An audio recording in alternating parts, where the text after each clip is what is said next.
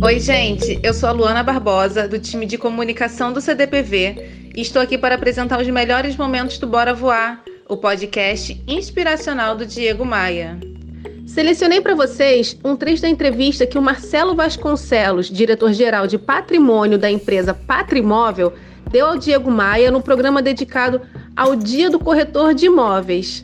Agora é com você, Diego Maia. Manda ver.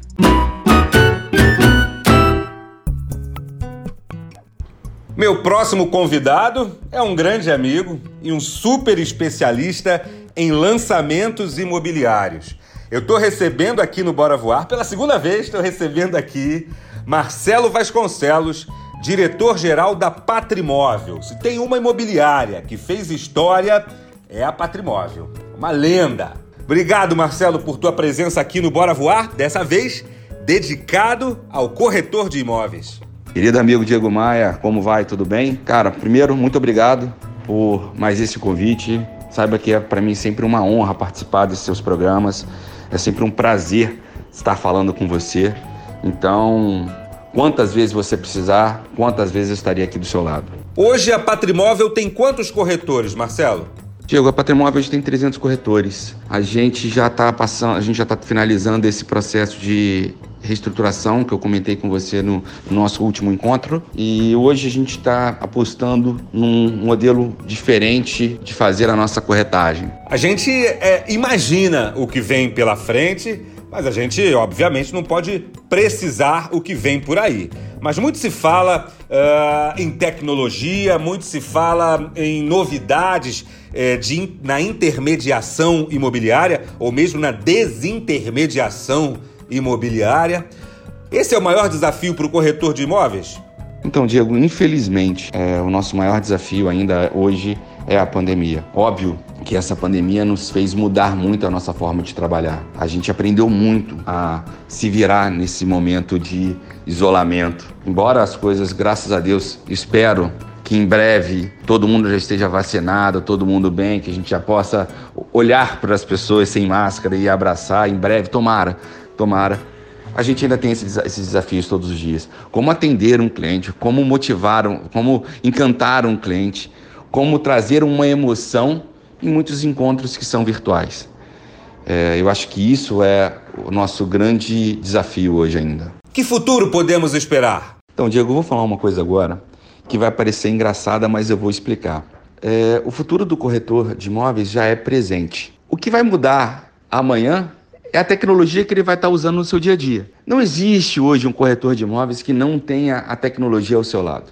Esquece. Você hoje, você, olha, vou te dar um exemplo muito simples para tentar te explicar o que eu estou tentando te dizer aqui. Abre um jornal de domingo e tenta achar sempre aqueles quadradinhos, aqueles que a gente chamava PA, aqueles anúnciozinhos, 4 QT, QTS, 2BH, é, assim, isso era a forma que o corretor apresentava o imóvel lá atrás. Olha a internet hoje, como esse cara está se especializando em como apresentar um imóvel. Por isso que eu estou falando, o futuro, ah, o futuro vai ser disponível, a, a, o, o, a tecnologia que vai estar disponível naquela hora. E se ele não se atualizar, Pensa que daqui a 20 anos, o que era 4 QTS é o que a gente está vendo hoje. Então o corretor, ele nunca mais, mas nunca mais mesmo, vai poder parar de se atualizar. E claro, Marcelo, deixa aqui teu alô, teus parabéns para o corretor de imóveis que está ouvindo a gente, para o atuante no mercado imobiliário que está ouvindo a gente, em especial por conta da comemoração do 27 de agosto, que é o Dia do Corretor de Imóveis. Então, o que eu falo que é o mais bonito na nossa profissão é realizar sonhos. Claro que a gente trabalha e a gente atende vários perfis de clientes, tem um investidor, eu, tem, muita, tem algumas pessoas que conseguem ir melhorando e comprando um, depois melhora, compra outro, um apartamento maior, e assim ele vai crescendo profissionalmente, vai crescendo na sua vida e ele vai aumentando o seu apartamento, o seu investimento. Mas a maioria da população não.